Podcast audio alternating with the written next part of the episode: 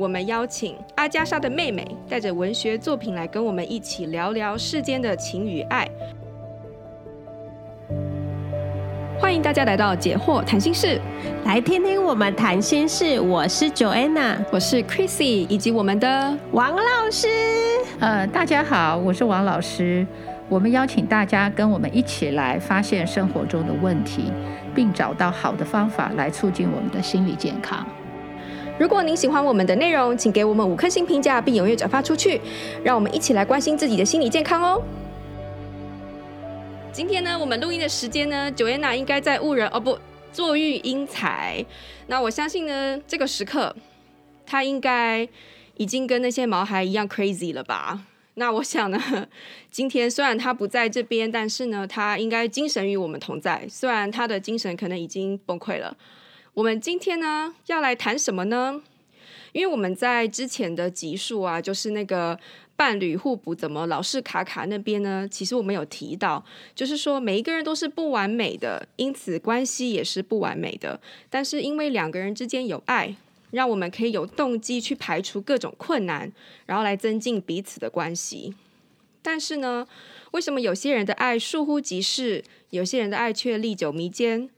这一次，我们邀请阿加莎的妹妹带着文学作品来跟我们一起聊聊世间的情与爱。我们欢迎阿加莎的妹妹啊！大家好，我是阿加莎的妹妹。嗯，啊，欢迎欢迎你，阿加莎的妹妹，要不要就是稍微介绍一下你自己？啊，就是我是一个新住民嘛，从那个北京来的，然后六年前呢，然后来到了那个台北的侦探书啊，当然我们这书已经关门了，关门了三四年了啊。那呃，我当时在书店的名字就叫阿加莎的妹妹，来自于就是我们侦探小说嘛，就是侦探书，所以就是。老祖母阿加莎·克里斯蒂，嗯、呃，对，所以我就想当她的妹妹，是不是 写的好一点？因为我也写东西，然后我就想，嗯，可能会好一点吧。然后，当然做这个书店的那个的老板娘，就是你起，因为我现任叫探长，然后他我们就起一个，因为如果叫本名的话，就有点不太像小说的感觉，所以我们在书店里头就叫探长与阿加莎的妹妹。就是这样，就是我们在那个书店的名字。后来就莫名其妙，然后就去了，就在书店，因为卖书嘛，就老总是有一些电台的人来，就是我也不知道他是谁了。然后他来，然后我就一直跟人人家说这书很好，要买，你应该推荐他。推 荐。然后那个。其中有一个人，我也不知道他是谁。当时我就说：“你能不能就我就推荐两本书？”他说：“哎，你推荐书太好听了，你明天就上来来我们节目上台上来讲故事好了。嗯”然后我说：“啊，明天吗？”然后他说：“对啊，我们就是这么随意。”然后就我第二天就去录音了，嗯、然后就去电台，就台北的电台就去讲 News 酒吧，对对，就是讲故事，嗯、然后讲我认识你。对，也是，我就是在 News 酒吧，然后听到阿加莎的妹妹呃说书，然后我真的深受感动，我当下就说我要去找她，嗯、就是一个粉丝的行为。你，你就来书店了，然后我们就认识了，没想到这么多年过去了。对呀、啊，对呀、啊，然后我们变成了好朋友，这样。嗯，嗯，所以我就是真的深受阿加莎妹妹就是说书的感动，然后所以我今天就特别邀请她，然后来帮我们讲一本书，就是平如美棠我俩的故事。嗯，这个故事真的是太太深情，然后太令人感动了。嗯嗯，那嗯，我们就阿加莎的妹妹先帮我们来简单说一说这本书吧。啊，好，这我当时的时候就是就是买在在北京生活的时候，就是呃喜欢逛书店嘛。有一天就是呃无意中在书店看到了这本书，就就是一个红色封面的一本小小的书。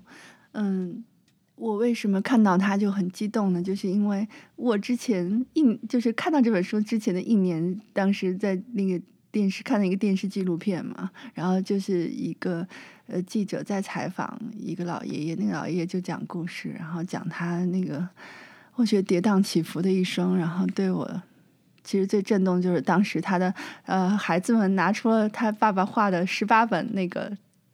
充满了各种各样的他记忆的，的故事，在那个电视上看到那些图片场景，就觉得哇，这些书，就当时我觉得他，因为他是一个一个大册子，然后我想这什么时候我们能看到，就是也能摸到这种东西？那你说我作为一个普通观众看到这有这种想法，那一定是会有出版社的人看到电视也立刻有这样的想法。嗯，那我就当时这样一个小小的心愿，只是一个普通的观众的心愿，然后一年之后就在啊书店看到了这本书，然后我当时就非常激动，然后就买了好多本，然后送给朋友。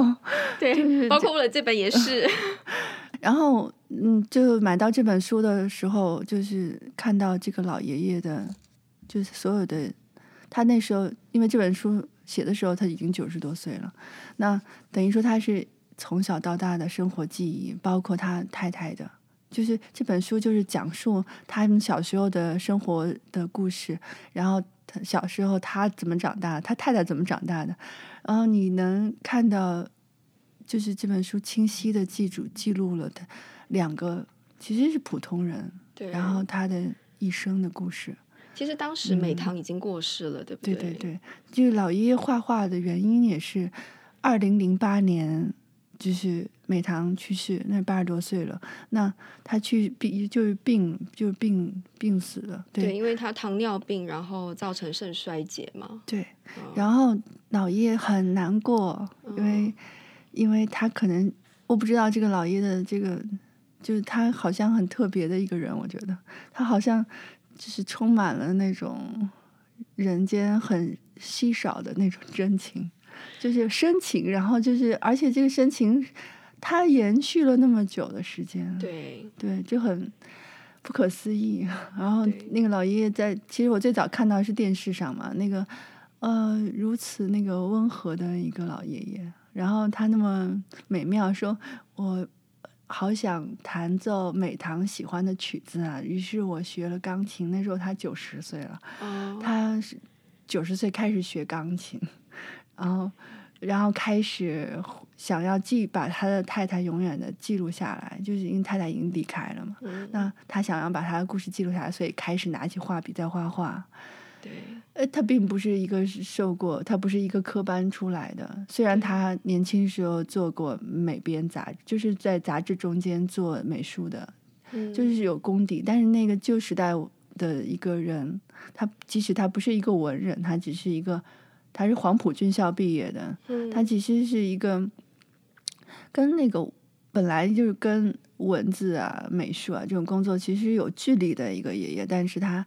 可以用这样的如此美妙的画笔，然后其实专业人一看就是他不是一个经过美术训练过的，但是他又那么有一个天然的那种震慑力，嗯嗯，嗯，就像丰，其实丰子恺画画就是也对这个老爷爷有影响，对他们的风格很像，对，对，他其实有很多。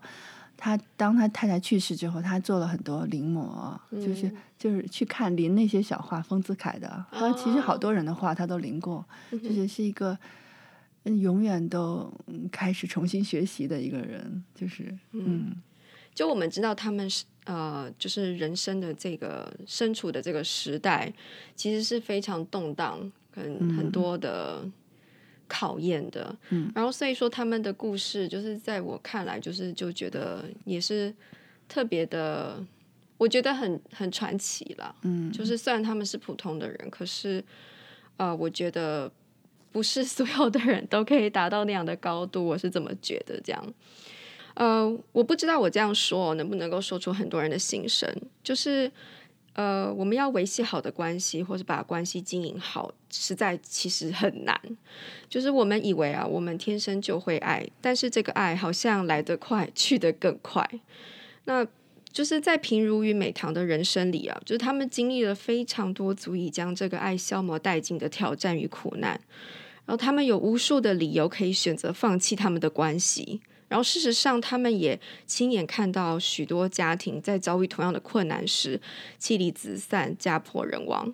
但是，他们的爱却在这样子的逆境中不减反增。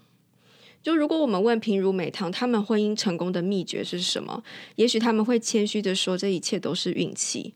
那就算是运气，我们也很好奇，他们是幸运的做对了什么？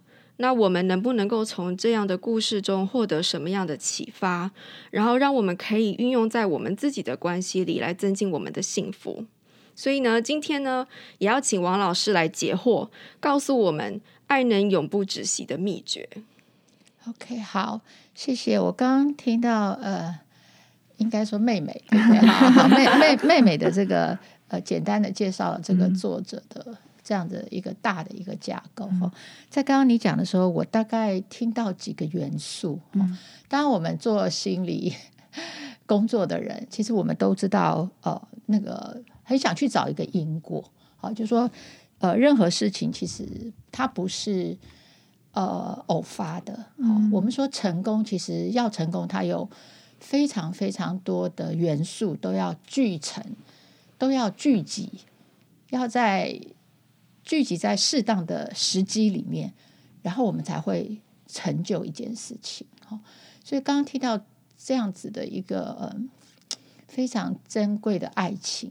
那我想它一定也有一些我们或许可以去想象跟整理的一些元素哈。我刚刚大概看到五个元素，嗯，哇，啊，第一个元素我觉得呃，就是当然他的那个大时代是一个困难的时代，我觉得这个是非常重要哈，因为那个环境对人其实它是互动的。好，如果我们在一个安逸的环境，我们的潜能就没有办法发挥，好。但在一个困难的环境，才有发挥潜能的机会。所以，我觉得第一个条件就是他需要在一个困难的时代。我可以说人很犯贱吗？其实就是潜能的发挥。就我们其实我们我们说我们人类这个这个物种好了，我们愿意就我们能够活在这个地球上，然后胜过这么多动物好了。好，我们也其实也是动物的一支。就我们能够这样，其实我们一定有一个机制。我们那个机制常，我们就说是我们的大脑哈。嗯、那我们的大脑其实它是一个省力的工具。好，你看我们大脑很喜欢什么事就自动化，啊，自动化就叫习惯。嗯、然后我们很多的观念很喜欢自动化，那就叫做刻板印象，嗯、就是我们以偏概全嘛。就是我的经验里有一个，我就不想再想了，嗯、我就用我过去的经验，我就往后推论了。哈、嗯，其实我们大脑是一个非常省力的工具。确实，你要知道它要。他要做那么多事儿，你知道 对，或者每件事都很吃力，然后每件事都从头来，他他会受不了。对，对，所以我觉得我们的人其实他是呃，就是我们有一些基本的一些要件哈。所以我觉得我们的人，就说他的大脑其实他是平常是安逸的，就是他其我们人其实好逸恶劳的，就是说我们就是休息嘛，嗯、因为但是太累了，用用脑其实也很累。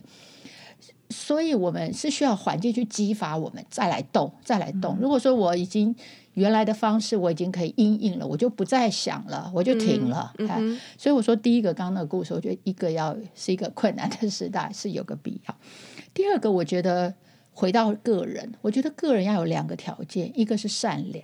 嗯，好，我觉得那个善良当然是来自他的，我们可以说他的环境，他的父母，或者说他整个呃。呃，也也说 DNA 吧，哈、嗯，就他要有一个善良的因子。嗯、那通常我们用多元智慧来看，那个善良哈，就是一个人的内省能力要高，他就会比较善良，因为他常常反求诸己啊，他就就是善良。所以第二个条件是是要一个善良的人。好，第三个条件是要一个心理健康的人。嗯，什么叫心理健康？就是说他在成长的过程里，他的那个自我。他的那个自主性，或者是他人很自然有的一些很自然能够很平静的去面对事情、处理事情的那种环境，他是有的，所以他心里自然就是碰到困难，他不会害怕，不会吓到，他能够面对。然后呢，他心里又有一个。正确的观念，那个自我是够知道怎么筛选正确的讯息，这些都是，这就是他从小的环境，他的父母要给他一个孕育的环境，所以他会心理健康。嗯，所以他在小的时候，我们说从弗洛伊德讲，三岁之前，其实他要有一个稳定的，呃，叫做什么重要他人，一个稳定的人带他长大，然后在那个过程里呢，给他充分的爱跟回应。嗯，然后整个他的成长。通常都是讲青少年之前，他对他的自我是接受的，是肯定的，因为他的环境是接纳他的、肯定他的。所以我觉得第三个条件，他需要是一个心理健康，基本他有那个基本款。嗯，因为一个心理健康的人才能面对压力，一个心理健康的人才能才能在面对压力之后，他不会崩溃。嗯，好，所以前我们说他需要一个困难的时代，可是接下来就是说，你面对一个困难的时代，你自己内心有没有阴影的本钱？那个本钱就是靠小的时候父母亲怎么样，在你生命起初的那么几年，哦，怎么样把你孕育，怎么样对待你，其实那个重要的。好，我们说有爱的小孩心理就会健康，所以我们希望他在未成年之前，就是他的父母亲对他好。所以我觉得第三个条件他是要心理健康，因为他后面要经过那么多磨练。对对，那个我想那个故事应该是他还被劳改，对我我觉得是非常凄惨了。我想说从一个台湾。我们这个环境的角度，嗯、我们是不可想象，因为那个基本上是一个文化大革命的那个时代。对，呃，我记得我以前在美国读书的时候啊、呃，我有机会去看，看了所有在我那时候学校的图书馆里面，在那个亚洲叫做 Asian Collection，就是在亚洲的那个。那个叫什么文文献里面，嗯，我把所有文化大革命那时候大概出版文化大革命的，大家都是香港的出版公司，嗯，还有海外的，因为那时候台湾出版的不多，因为台湾知道的很少，嗯，至少在台湾的时候是没有看到，所以我在国外我就大概就把它全部看完。天哪，嗯，我我我看到的那些文化大革命的，我就是一边看一边流泪。然后那时候因为我是心理系的嘛，那时候我心里就有一个问题，就是说。经过这样子可怕的折磨，他那个是身心灵三方面极端的羞辱、折磨、危险的那样子的一个大的环境压力，而且十几年。嗯，我想说，经历那样的人，他的心理怎么能健康？你知道，我从一个心理学的角度去想，可是我觉得今天这个故事，其实他就是讲出经过这样的大的经历。他最后还能够回应爱跟珍惜爱，我想他一定有一个条件。所以我觉得今天这个故事其实也对我来讲给我一些解答，就是说不是所有的人经过那样的苦难都会被毁灭，因为我们也知道那时候其实死了很多人，那有很多人是自杀的，就是说他受不了了。对对，那我也看过，就是后来我的亲戚了哈，他来台湾就远房很远房的，然后。他也是经过文化大革命，就我在他身上，我其实是有看到他的一个折损，就是说他心里，因为他就是不快乐，就是郁郁寡欢这样子。对，但是我觉得今天这个故事，当然我觉得他能够把它变成一个小说，而且能够写出来，能够表达，我我觉得他一定是一个特例。特例中的特例，而且这本书里面它散发出来的是充满爱的。对，就是它这本书，就是这个大陆版本的这个，就像一本喜帖一样。对对，它可以用这么美丽的，甚至其实我们看到他在呃，就是被劳改的那段时间，他是很辛苦的，可是他还可以背英文单字。对，每一堂记了英文单字给他，他就会他说我不要浪费时间。你这样讲就让我想到，就是在欧洲的犹太人啊，那犹太人他们被希特勒关进那个。老呃，集中营，那个集中营是基本上每天都会送一些人去去去去火毒气室，对，去毒气室的人。那里面就有一位非常伟大的所谓精神科医师，也是后来我们心理学的一个学派。他就是经历了那个，他他也他还在那个波最最残酷的那个波兰的呃奥斯瓦茨的那个、哦、那个集中营里面，他活过来了。哦那他那时候，他在那个里面就体会到一件事，他就说：“当我一无所有的时候，因为那时候他们的一无所有是真的连衣服都没有，嗯，就整个人都是赤身露体的，在那里面的时候，他发现里面有两种人，嗯，一种人就是唉声叹气，就是准备死亡，嗯，可是一种人呢，他照样吃，照样喝，照样工作，照样睡觉，嗯。”然后他就在里面，他就去去访问，就说去问那些不同的人，就他得到的答案是什么？就是那些照吃、照喝、照睡的人，是因为他心里有一个希望。他说：“我要活着，要去见我的什么什么人，见我的爱人或见什么。”他就是有一个希望，所以在这里面就是把他说：“我要把自己弄好，然后我就可以出去。”所以他自己就是经历这个，所以他那时候后来他到美国去之后，他就发展了一个学派，叫做意义治疗法。哦，哎，是非常重要的一个呃一个治疗法。嗯，对，所以就是你刚刚讲的，就是说我们经过了苦难的磨练，有的人会被毁灭，可是有的人就会被造就。嗯，我觉得他就是两个极端，嗯，他就没得选了。你你不是走上升华了，好，你找到那个意义了。不然你就是往下走了，你就毁掉。所以我觉得这个故事基本上就是他透过这样的一个磨练，他激发出了他的善，那就是他的品格。我觉得那个品格里面包括那个希望，包括我要把自己弄好，包括我不能把我自己变坏，包括我要更珍惜我仅有的那个、那个、那个叫做 Victor Frankl。我刚刚讲的那个是他的名字叫 Victor Frankl。